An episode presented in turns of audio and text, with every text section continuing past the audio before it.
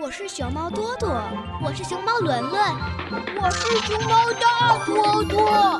令人捧腹的童言无忌，亲情互动的默契比拼，还有听到耳朵痒的才艺展示。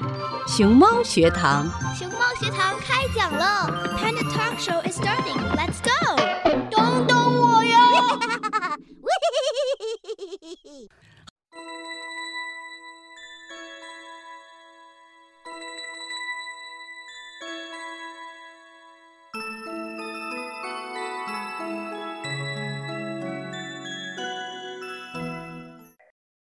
！Hello，收音机前的大朋友们、小朋友们，晚上好！欢迎收听熊猫学堂节目，我是你们的好朋友小荣姐姐。熊猫学堂节目是一档中文少儿节目，我们在这个节目里可以说中文、学习中文、感受中文的魅力。在故事开始之前，小荣姐姐想问大家一个问题：如果用一片叶子把眼睛给遮住，那你还能看见其他的东西？看见其他的人吗？刚才呀，我就拿起一片叶子试了试，发现我果然看不见任何人了。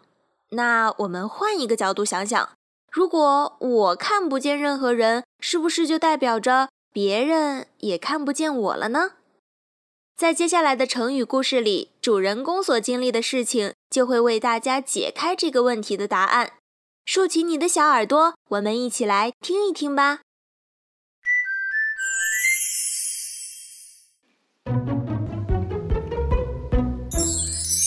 小荣姐姐讲故事。成语故事：一叶障目。相传楚国有一个人，他家境贫寒，日子过得穷困潦倒。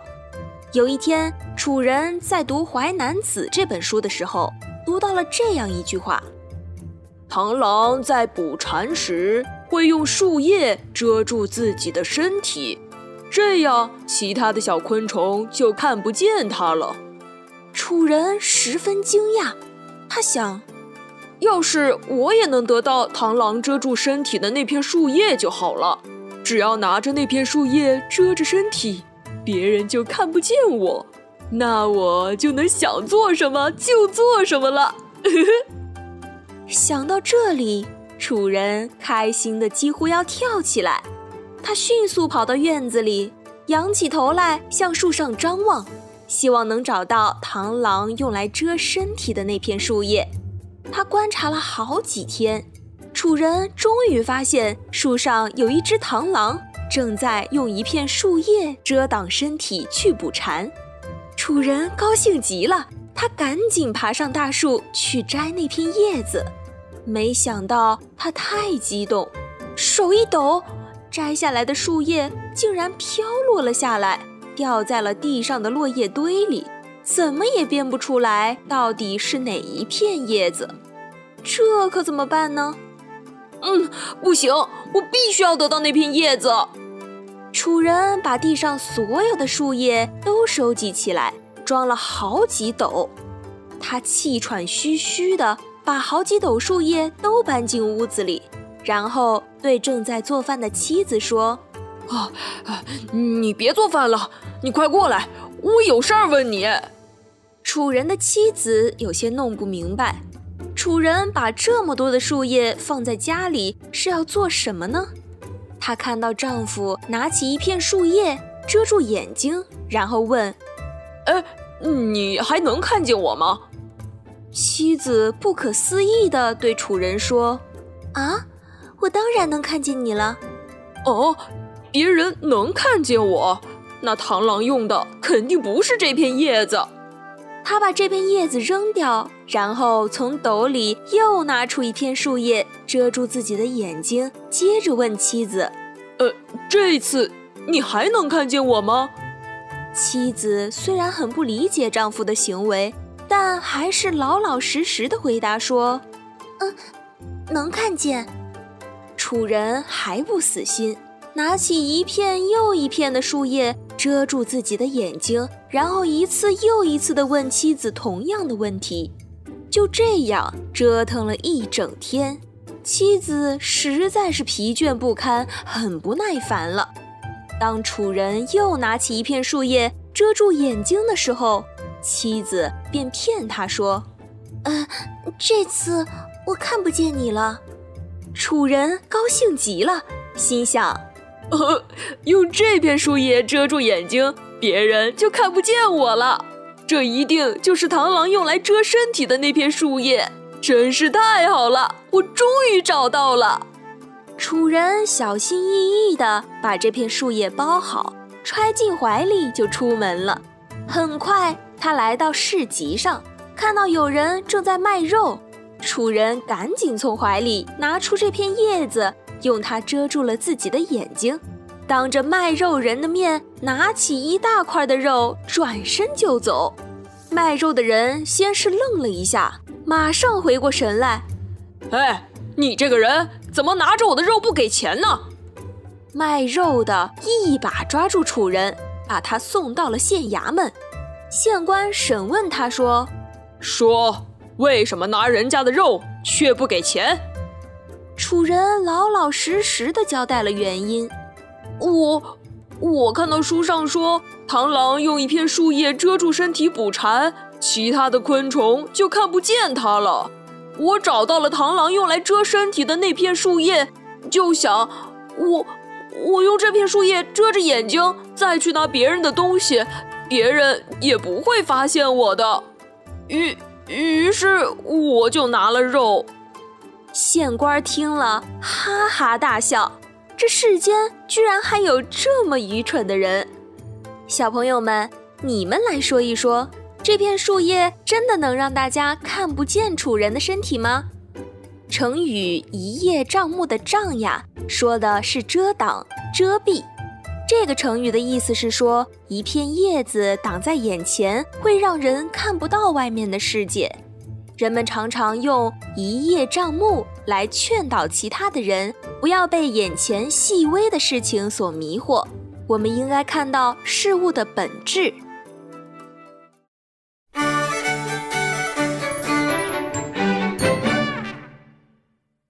好啦，故事听完了。我们刚刚学习了一个成语故事“一叶障目”。一叶障目究竟想告诉大家一个什么样的道理呢？你们还知道有什么和“一叶障目”意思相近的成语吗？开动脑筋，我期待你们的答案。接下来，小荣姐姐还要带大家走进中国传统文化，去了解一下中国自古以来的一种预知天气的方式。小朋友们，你们知道中国的第五大发明是什么吗？两千年前，人们通过观察太阳周年运动和气候、空气湿度等变化，把一年分成二十四个节气，用来指导农业生产，还能预知冷暖，是最早的天气预报呢。今天，我们就来了解一下本周四刚刚过去的一个节气——大暑。二十四节气之大暑。大暑说的是二十四节气中的第十二个节气。大暑节气呢，一般在每年的七月二十二号到二十四号之间。暑字表示的是炎热的意思。小暑是天气开始炎热，但还没有到最热，而大暑就到了三伏天中的中伏时期。是一年中最热的时期。什么叫做三伏天呢？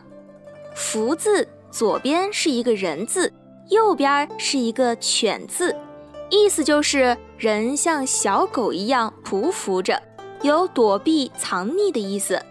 因为小狗在炎热的天气中只能老老实实的趴在阴凉的地方避热消暑，所以伏天的意思呢，就是人也要像小狗一样。能趴着就不要动，在夏天要避开暑热，以防中暑。大暑时期，天气既闷热又潮湿，人好像待在一个大蒸锅里一样，所以大暑又被称为桑拿天。大暑的时候会出现一些气候和自然现象，我们称为大暑三候：一候腐草为营，二候土润入暑，三候大雨时行。其中“土润入暑”说的是天气炎热，土地非常的潮湿；而“大雨时行”呢，说的是大暑天之后往往会出现大雨的天气。小朋友们也可以留心观察一下，最近是不是有下大雨的天气呢？下了这场雨后，雨水会让暑热慢慢的减退，天气就开始向下一个节气立秋过渡。在大暑的气候中，最有意思的是一后结草为萤。这里说的萤是萤火虫的意思，因为萤火虫喜欢生活在比较湿热、草本植物比较茂盛的地方，所以古人认为萤火虫是从腐败的枯草里变出来的。其实这是古人的一种误解和想象。萤火虫是一种小甲虫，它的尾巴是可以发光的。因为它身体里有一种可以发光的细胞，这种可以发光的细胞有两种化学物质，一种是荧光素，一种是荧光素酶。在萤火虫的尾巴上有一个发光器，上面有气孔。当气孔打开，空气里的氧气就会跟这些化学物质发生反应，产生的能量大部分都以光的形式释放出来。而当气孔闭合的时候呢？没有氧气的进入，发生不了化学反应，也就产生不了光亮。所以我们在看到萤火虫的时候，它的光亮总是一闪一闪的。在中国古代有一个很有名的历史故事，叫做“能萤映雪”，就是关于萤火虫的。晋朝时有一个叫春英的孩子，特别爱学习，但是他家里比较穷。家里没有多余的钱可以让他去买灯油，晚上读书，于是他就找了一只可以透光的口袋，装了几十只萤火虫放在里面，再扎住袋口，把它吊起来。虽然不是那么明亮，但是可以勉强用来看书了。由于他的勤奋刻苦，终于学业有成，当上了吏部尚书。在古代，自然环境比较好，萤火虫是很常见的一种昆虫。但是在现在的城市中，几乎看不到萤火虫了，因为城市中没有适合萤火虫生存的茂密的树林。还有一个原因就是萤火虫害怕强光，萤火虫的光是它们互相交朋友的一种信号，它们通过光来辨认对方。而城市里的光总是太亮了，萤火虫看不到其他的伙伴，也就没有办法跟其他的伙伴进行沟通了，也没办法繁衍下去。那么萤火虫的数量就会越来越少。虽然我们刚刚说的故事里，主人公抓来了很多的萤火虫做成灯笼，然后用来学习，但是小朋友们不要模仿它。我们要保护小动物，保护我们的生态环境，才能让这些可爱的萤火虫们继续闪闪发光下去。在古代，萤火虫可以说是大暑时期的一个形象代言人。每当人们看到萤火虫出现的时候，他们就知道一年中最热的时期到了。这么热的夏天，古人又没有空调，他们是怎么熬过这么热的时期的呢？首先，古人在造房子的时候就有很多特别的设计，比如说冷巷。巷子就是一种细长的小通道，冷巷一般是几个房子之间形成的一种比较窄的巷道。因为它的面积很小，所以风在经过冷巷时，风速会增大，与冷巷接通的各个房间里，热的空气就会被带走，凉爽的空气就会进入房间，起到通风降温的作用。而且呀，其实古人也有冰箱和空调。古代的冰箱叫做冰鉴，就是用来盛冰的一个大箱子，一般是用木头或者青铜制作的。顶上有一个盖板，上面还有很多小孔，这些小孔可以让里面的冷气散发出来，所以冰鉴就是古代的冰箱，也有空调的作用。冰块是在冬天的时候就保存下来，藏在地底下的。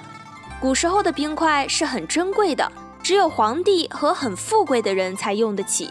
在冰鉴里放上冰块，把水果和食物也放进去。这样，在炎热的夏天可以保存食品，想吃的时候还能吃到冰凉的美味，就和我们今天的冰淇淋是差不多的。大暑时期天气炎热，小朋友们一定要记得多喝水，注意防晒。在暑假的时候，也可以和爸爸妈妈一起去野外找一找萤火虫。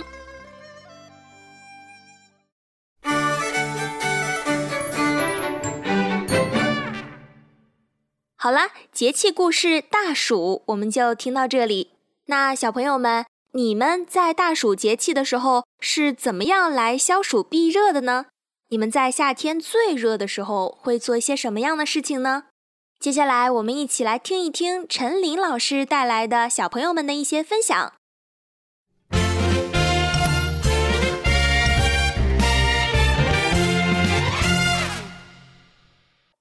好的，谢谢王蓉姐姐给我们带来的好听的故事。那我们今天呢，在多伦多的直播间里也邀请到了两位小嘉宾，他们来自星星中文学堂，一位是 Aaron 小朋友，一位是 Jackie 小朋友。Aaron 和 Jackie，你们先跟我们的听众朋友打一个招呼，介绍一下你自己，让大家认识一下你们两位。好，我今年九岁。我是天秤座，我来自中国福建游兰村。我最喜欢的颜色是蓝色。我最喜欢吃的食物应该就是披萨或者炸鸡。哦，披萨和炸鸡，西餐。呃，有没有中餐喜欢的？挺喜欢饺子。哦，饺子，对，很经典的中餐。Aaron。来介绍一下你自己，跟我们的听众朋友、大朋友、小朋友都打一个招呼好吗？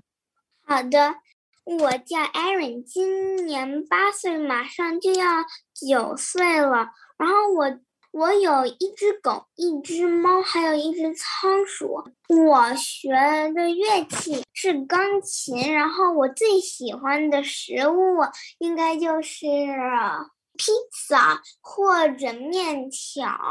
炸酱面，然后我我在 Ransom Hall 上学。哇，真棒！你的家喜欢的颜色是紫色。谢谢你们两位的介绍。Aaron 家还有一只猫，一只狗，还有一仓鼠，都可以开小小动物园了。然后你们两位最喜欢的食物就是披萨，这是一个共同点。Jackie 还喜欢炸鸡，还有饺子。Aaron 喜欢面条、炸酱面，啊，说的我们都有点饿了。我们现在呢，就正式进入正题。刚才呢，王蓉姐姐给我们带来两个故事，一个呢是一叶障目，一个呢是二十四节气当中的大暑。我们先来说说一叶障目。你们两位小朋友都听到了一叶障目的故事，你觉得这个故事是想要告诉我们什么样的道理呢？嗯，我听过故事，我会说一点里面的内容，就是一叶障目不见泰山。他们的呃，有个书生眼睛被一片树叶挡住了，看不到事物的全部。这像一个故事，我之前有学过，叫做掩耳盗铃。偷铃铛的人怕铃铛响，把自己耳朵堵住，以为别人听不见。他自己听不见，别人也听不见。比喻就是自己骗自己。对，呃，你给我们说了一叶障目，下一句其实就是你说的不见泰山。就像你说的，都是比喻我们只看到了一小部分，被这一小部分所迷惑，而看不到一个事物的整体。呃，你说的特别好，就是自己骗自己，理解的特别到位。Aaron，你听到这个故事，你觉得这个故事是要告诉我们一个什么样的道理呢？我感觉这个故事里面的人就是像，就是我原来听过一个故事，就是我不知道故事的名字，但是有一个故事，那个人要去偷一个铃铛，但是怕铃铛响，所以他就用东西堵住自己的耳朵，想着别人也听不见。所以他就去偷那个铃铛，但是他自己听不见，嗯，别人嗯能听见，嗯，所以就像自己骗自己一样。这个故事里面那个人是去，就是用一个叶子弄到眼睛上，然后去偷肉。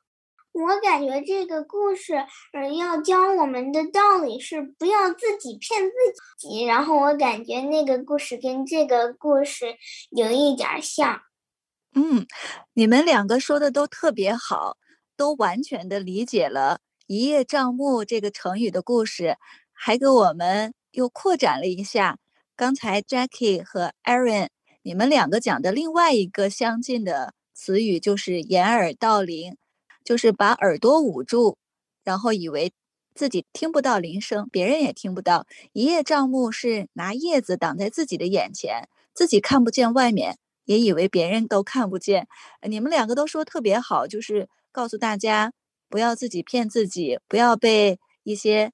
呃，局部的事物而迷惑，看不到全局和整体。其实我们大人啊，经常用的一个词汇叫做“以偏概全”“管中窥豹”，这两个词其实也是相近的意思。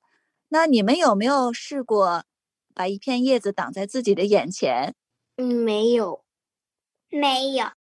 夏天来了，我们。很多的户外活动可以进行，呃，你们两个呢，不妨去亲近一下大自然，然后到时候走进树林里、森林里，拿一片叶子挡住眼睛，看一看是不是一叶障目就不见泰山，拿叶子挡住就看不到眼前的景象了。刚才王蓉姐姐在故事当中啊，给我们还教了一个汉字，就是“福”字，一个单人旁，一个犬字，三伏天的“伏”就是一只小狗。因为太热了，就只能在最热的天气呢，在那儿趴着不乱动，因为它实在太热了。呃，你们平时也一定观察到，小动物它们太热了，尤其是小狗，就会把舌头伸出来，然后趴在地上，这是它们一种解暑的方式。这几天你们也一定感觉到天气特别的热，你们平时会用什么样的方式来度过这个最热的天气呢？应该会经常吃冰淇淋的这种吧。我会在在冰箱里待几分钟，敞开着待几分钟，然后吃很多冰棍儿和冰激凌，然后也也吃那种一种冻了的水。哦，看来冰激凌是你们夏天的最爱。但是呢，这里老师也要提醒你们注意啊，这个冰激凌还是不能贪吃。呃，另外呢。呃，我们夏天现在可以打开空调，或者呢是风扇，然后可以降温。但是古代人呢没有空调，他们会通过冷巷，或者呢是把冰储藏在一个房间来降温避暑。你们平时有没有喝酸梅汤、绿豆汤？也可以解暑。昨天。呃，有我喝了一个汤，但不是绿豆和红豆，是个红枣汤。我有的时候，我有的时候去吃海底捞的时候，就有的时候他们那儿会有酸梅汤，好像我不知道叫什么，但是是一种汤，然后是挺凉凉的。嗯，我听到 Aaron 说他夏天的时候去吃火锅喝酸梅汤，然后 Jackie 喝了红枣汤。看来爸爸妈妈在夏天的时候啊，也会给你们。熬汤降暑，我们学到了二十四节气当中的大暑这个节气，你们有没有给我们准备关于这个节气的诗词？可不可以给我们朗诵一下？呃，我有一个诗，我还有两个，我先念一个。好的，叫做《消暑白居易》唐，何以消烦暑？端居一院中，眼前无长物。窗下有清风，热散犹心静，阳生未是空。此时生自得，难更与人同。嗯，太棒了！你理解这首诗当中的意思吗？我知道。嗯，给我们讲讲。是怎么消除烦人的酷暑？端正坐在一庭院中，庭院中没有高大之物，窗户吹进缕缕清风，内心平静怡然散。室内空荡，凉气生成，这样的时候怡然自得，哪里还和别人一样？嗯，太棒了，老师也学到了这首消暑。Aaron，你有没有关于节气的，或者是关于天气变化的一些诗词，可以给我们分享一下吗？有，等一下下，叫春夜，芳草苍苍，虫。切切，村南村北行人绝，独出门墙万野田。月明桥猫入雪。嗯，太棒了，可以感觉到其中的一些清凉。你这首诗词念的阴阳顿挫，很有节奏感，真的是让我们感觉到了中国古诗词的这种韵味。刚才呢，Jackie 是给我们朗读了一首《消暑》，何以消烦暑，端坐一院中。那你们两位还有没有给我们准备一些其他的内容来分享呢？我还有一个诗，好，叫做《夏夜追凉》，宋·杨万里。夜热依然捂热同，开门小立月明中。竹深树密虫鸣处，时有微凉不是风。念诗词的时候，也让我们好像回到了古人他们在夏天乘凉避暑的那个场景。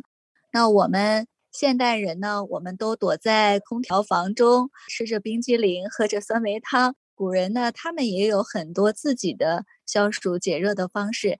呃，今天非常感谢 Jackie 和 Aaron 给我们分享了他们两个的理解，还给我们带来了关于天气变化的一些诗词。谢谢 Jackie 和 Aaron。希望在这个夏天呢，我们可以多多。去户外运动，就像王蓉姐姐故事当中讲的那样，夜晚的时候可以去找找萤火虫，也可以观察一下小动物，它们在夏天最热的时候会有什么样的行为，会怎么样给自己降暑呢？好吗？好的，好，好的，谢谢 Jackie 和 Aaron，再见，再见，再见。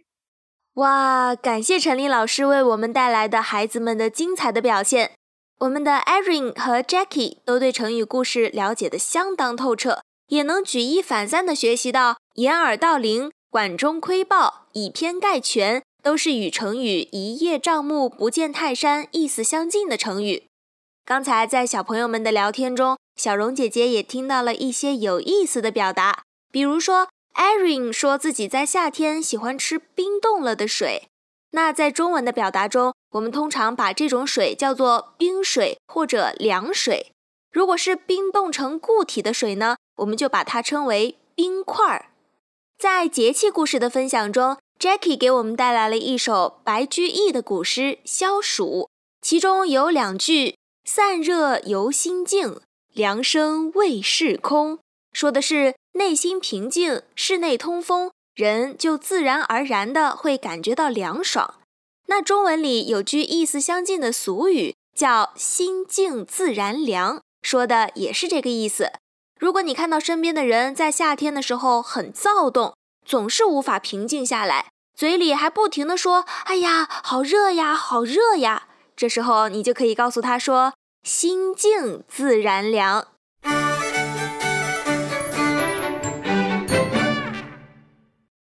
好的，欢迎回来，这里是熊猫学堂节目，我是你们的好朋友小荣姐姐。在刚才的节目里，我们学习了成语故事“一叶障目”，也了解了本周四刚刚过去的大暑节气。接下来，我们将以一种特别的形式为大家带来新的故事。我们邀请到了两组家庭，让家长来给小朋友讲故事，一边讲还可以一边和小朋友聊天、提问、互动，听一听孩子丰富的想象。了解故事会带给孩子什么样的感受，启发孩子什么样的思考？那接下来我们就来听听第一组家庭为我们带来什么样的故事吧。亲子共读，快乐成长。今天我们要读的这个故事叫《猫头鹰呜呜呼》。这天晚上，风。呼呼的吹，雨哗哗的下。一只猫头鹰撞进了一个农家小院，它迷路了，觉得很冷很孤单，就钻进了一个窝棚。这是谁的窝棚啊？母鸡的窝棚。哦，窝棚里温暖又舒服，它很快就睡着了。第二天一早。猫头鹰感觉一阵啄啊挤啊的，就醒了。它听到咯咯咯的尖叫声，看到一只只枯瘦的爪子，还有一双双圆圆亮亮的眼睛，整个包围了它，原来它钻进了一个母鸡窝，母鸡围住它，七嘴八舌地说：“它不是母鸡，它不是小公鸡，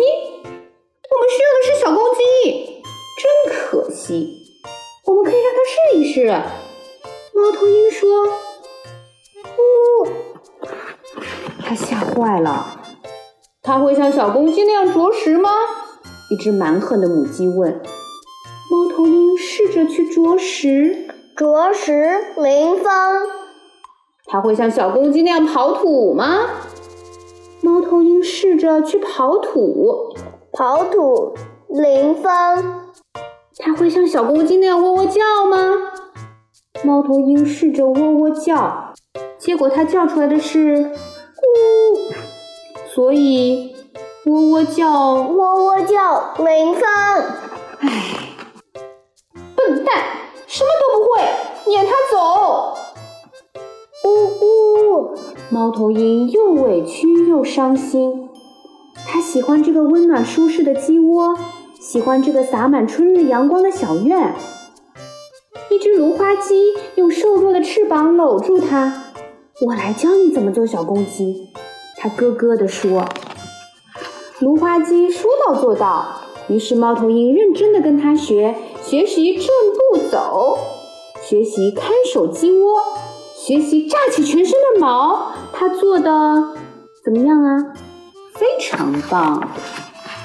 直到有一天，母鸡们说：“试试喔喔叫。”猫头鹰非常非常努力，它尽了自己最大的努力，但它毕竟是一只猫头鹰，它只会像猫头鹰那样呼呼叫，呜。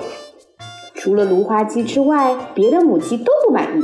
泡泡眼，小公鸡必须喔喔叫，它只是个呼呼叫的大喇叭。你是从什么蛋里孵出来的？四方蛋吗？什么是四方蛋啊？四个边的蛋。哦，四个边的蛋。猫头鹰气坏了，它已经饿得肚子咕咕叫，实在受不了这帮蠢母鸡了。于是它大喊：“我是猫头鹰，又不是鸡。我们猫头鹰在月光下呼呼叫，我们不啄谷子吃，我们抓抓老鼠。”一只母鸡盯着鸡窝尖叫道：“老鼠！”鸡窝里窜进了一只老鼠。老鼠偷鸡蛋，吃谷子，追小鸡。猫头鹰听见后，竖起耳边的羽毛。亮出锋利的爪子，展开毛乎乎的翅膀，然后它像离弦的箭一样，悄无声息地横穿过鸡窝。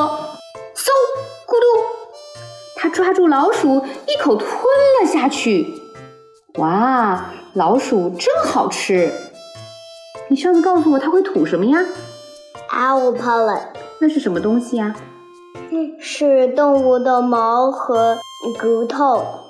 你的意思是说，它把小老鼠吃下去，然后会把小老鼠的毛和骨头直接吐出来？对的。哦，这么神奇呀！猫头鹰有牙齿吗？没有。那它怎么把食物弄碎呀？用石头把嗯食物磨碎。用石头？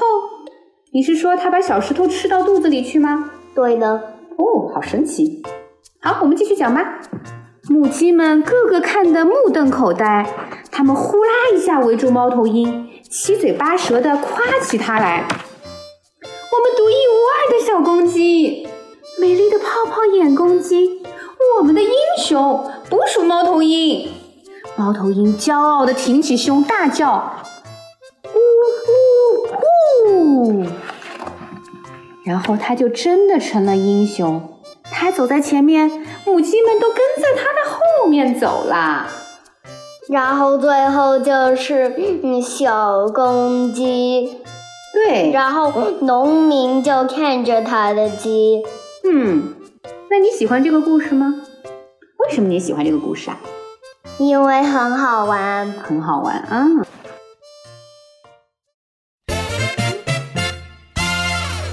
嗯，非常有趣的故事。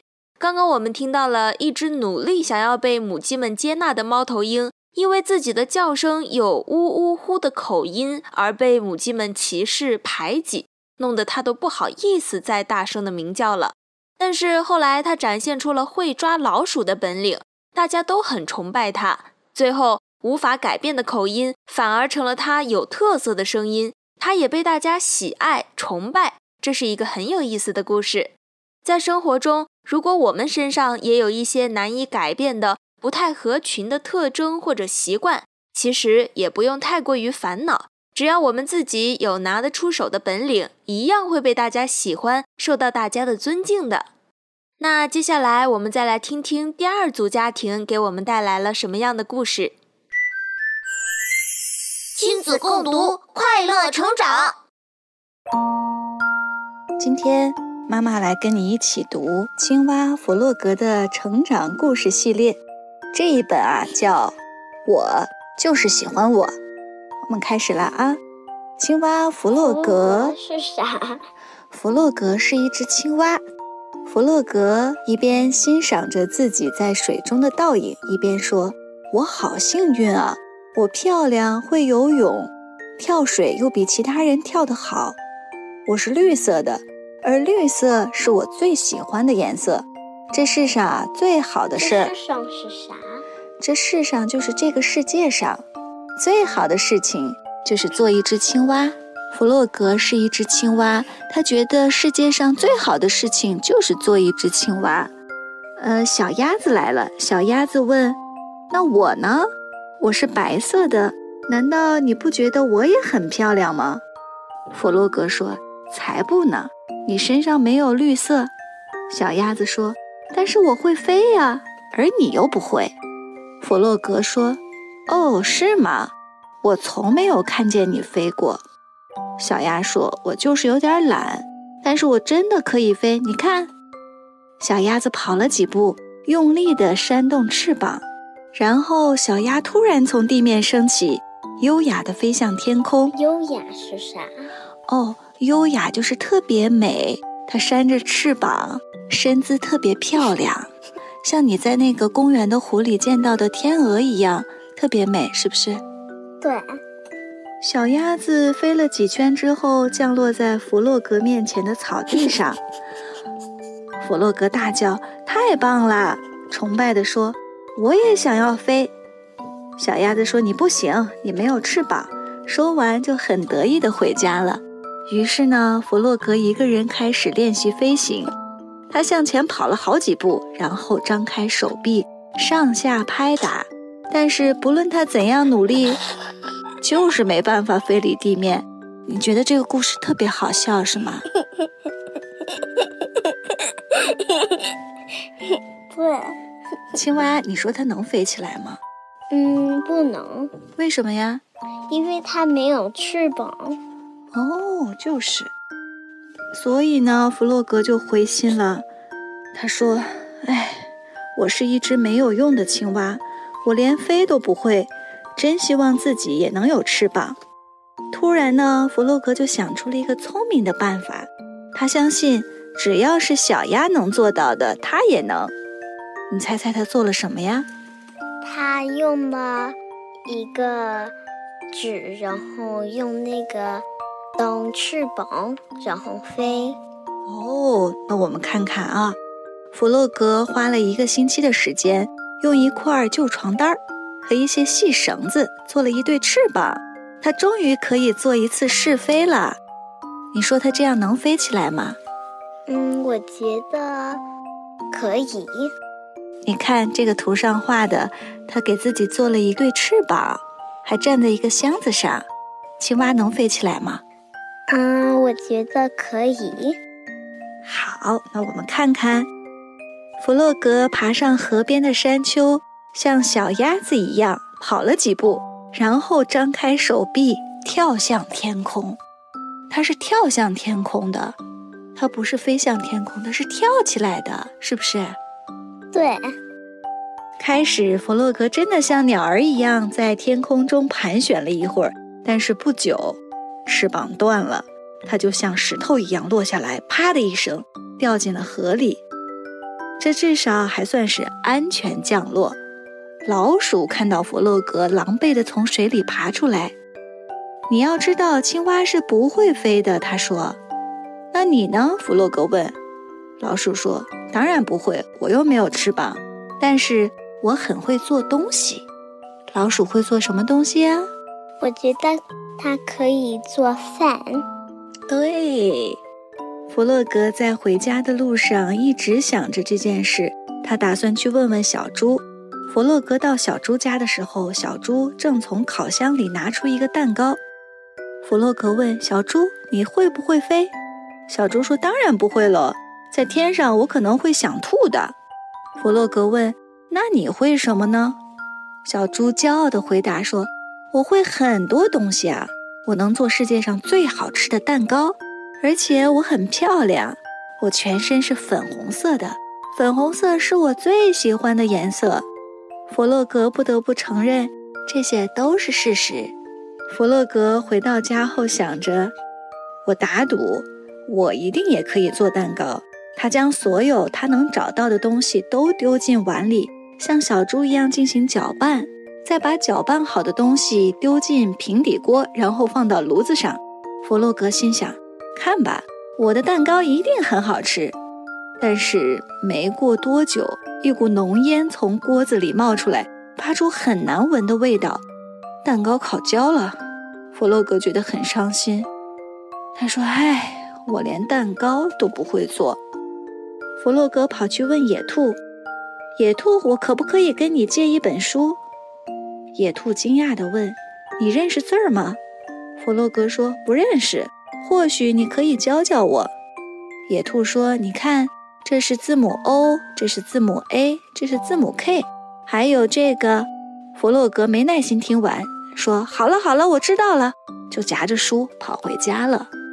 弗洛格不认识字儿，他怎么看书呀？嗯，他就可以去野兔子的家，然后他就教他一个 another time。哦，就是。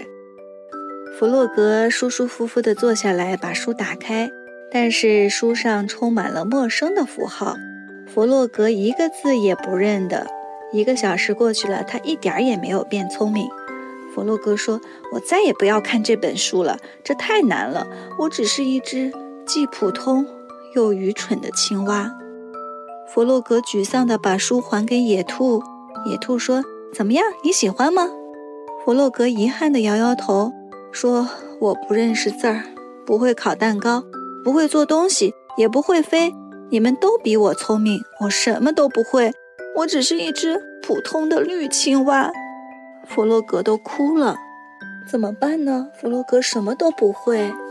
我觉得它可以跳。哦，就是啊，弗洛格可以跳。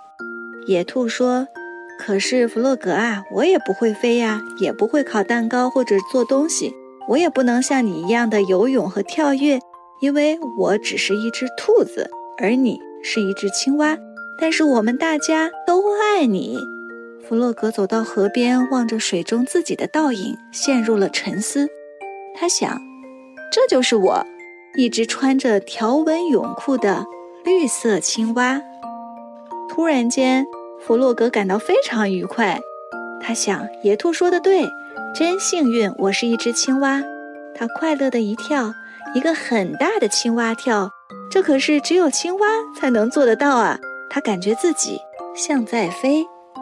故事讲完了，妈妈问你一个问题：弗洛格为什么觉得自己很幸运啊？特别的 lucky？我觉得，因为他是特别 lucky，因为他可以嗯跳，还有游泳。嗯，弗洛格看到小鸭能飞，他去做了什么呀？他去。拿了一个纸，然后做到一个翅膀，然后用它飞。结果它飞起来了吗？它飞起来一点儿，可是它的翅膀就有一个动了，然后就摔摔了。对，它最终没有飞起来，所以它特别的沮丧。它也不认识字儿，也不会像老鼠一样会做东西。也不会像小鸭子一样会飞，也不会像野兔一样认识字儿。野兔跟他说：“你就是你，不用羡慕别人。”所以这个故事告诉我们：我就是喜欢我自己，要对自己有信心。